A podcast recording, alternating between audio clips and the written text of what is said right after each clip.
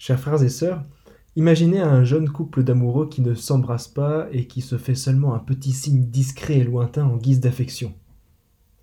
On appelle ça l'amour platonicien. Tout est dans la tête. De même, imaginez des parents qui ne témoignent aucun geste de tendresse à leurs enfants. C'est terrible. On a connu ça dans les centres expérimentaux des régimes totalitaires du XXe siècle. Si je prends ces exemples un peu extrêmes, c'est qu'on peut avoir tendance à la même attitude dans la vie spirituelle.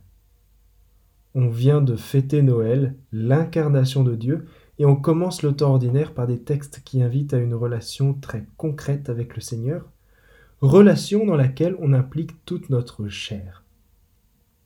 Dans la théologie, la chair dans laquelle on espère ressusciter, c'est le corps, l'âme, l'esprit, les sentiments, le vécu, le relationnel. C'est l'unité de toute notre personne. Si on a une pudeur aussi importante dans notre foi, pour le dire autrement, si on est aussi coincé, c'est qu'on est héritier de plusieurs époques à travers l'histoire de l'Église.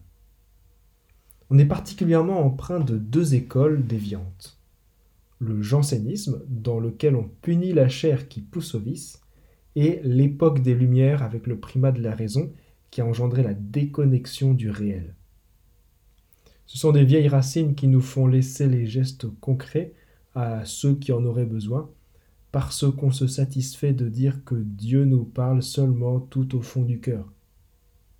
Alors ce dimanche, j'aimerais revenir sur l'importance de relations incarnées. En plus, en revenant du Bénin, ça me semble d'autant plus pressant. Premièrement, le rapport au corps. On commence avec Saint Paul pour prendre conscience de la dimension sacrée de toute la personne. Rendez donc gloire à Dieu dans votre corps, parce que votre corps est un sanctuaire de l'Esprit Saint. Ce n'est pas seulement le cœur qui est le sanctuaire de l'Esprit Saint, c'est le corps tout entier. Et c'est en louant Dieu avec son corps qu'on peut développer notre union avec lui. Celui qui s'unit au Seigneur ne fait avec lui qu'un seul esprit. Autrement dit, on n'est pas des anges, des purs esprits. On a un corps qui a ses limites, mais qui a aussi beaucoup de potentiel. Il est la porte d'entrée à la relation. C'est en voyant quelqu'un, en l'entendant, en lui parlant, en lui serrant la main, qu'on peut entrer en relation avec lui. Avec Dieu, c'est pareil. On a besoin de concret pour offrir une belle porte d'entrée pour les autres comme pour le Seigneur. Bien qu'il soit difficile de serrer la main de Dieu, on a plein d'autres gestes. Le signe de croix, ouvrir les mains, se mettre à genoux, ou dans une position confortable pour prier, etc. Nos corps sont faits pour la relation, donc ils sont aussi faits pour la prière. Le rapport au corps. Deuxièmement, la rencontre. Une fois qu'on a une belle porte d'entrée, qu'on a un contact extérieur, il faut passer par un temps d'accueil intérieur pour faire l'expérience d'une rencontre véritable.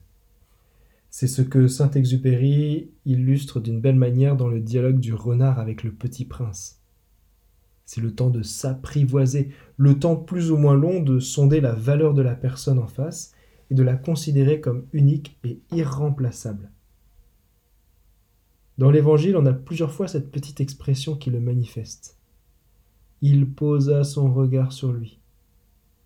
C'est le cas de Jean-Baptiste avec Jésus, de Jésus avec Saint Pierre et d'autres passages, dont Jésus avec le jeune homme riche. C'est ce moment qui manifeste un amour sincère juste après s'être apprivoisé. Le regard aimant qu'on a en posant les yeux sur quelqu'un est le témoignage d'un regard spirituel pur pour voir l'autre tel qu'il est véritablement au-delà de ses limites. C'est peut-être ce regard qui permet aux disciples de Jean-Baptiste de s'écrier Nous avons trouvé le Messie. Le rapport au corps, la rencontre, troisièmement, la relation à Dieu.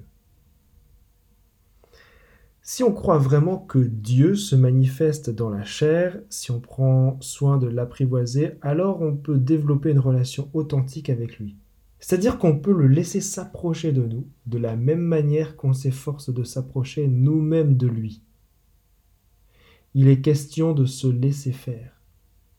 C'est ce qui arrive au jeune Samuel qui finit par répondre avec tout son cœur Parle, ton serviteur écoute. On nous dit même que le Seigneur était avec lui et il ne laissa aucune de ses paroles sans effet. Qui dit relation dit réciprocité. Si on ne prend pas le temps de s'apercevoir petit à petit que Dieu parle dans le concret et qu'il est vraiment attentif à chacun, chaque jour, on passe à côté de quelque chose d'important.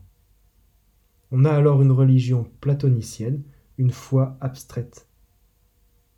Dieu est concret et il s'exprime de manière visible, à condition de le voir. Et pour le voir, ça s'apprend en impliquant toute notre chair. Le rapport au corps, la rencontre, la relation à Dieu. Conclusion. Comment se fait-il que des chrétiens cherchent ailleurs ce qu'ils peuvent trouver ici, dans une relation belle et authentique avec le Seigneur? Toutes ces propositions avec un fond spirituel qui fleurissent. Je pense entre autres au yoga pour apprendre à être en connexion avec son corps, aux guérisseurs divers et variés pour trouver la santé ou d'autres bienfaits. Dans notre très grande tradition, depuis les premiers siècles, on a beaucoup de ressources trop peu exploitées.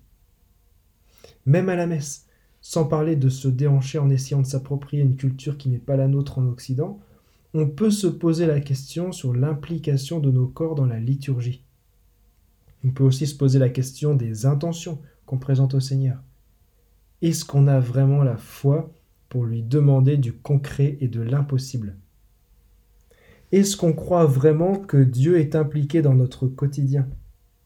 Est-ce qu'on veut vraiment lui laisser la place?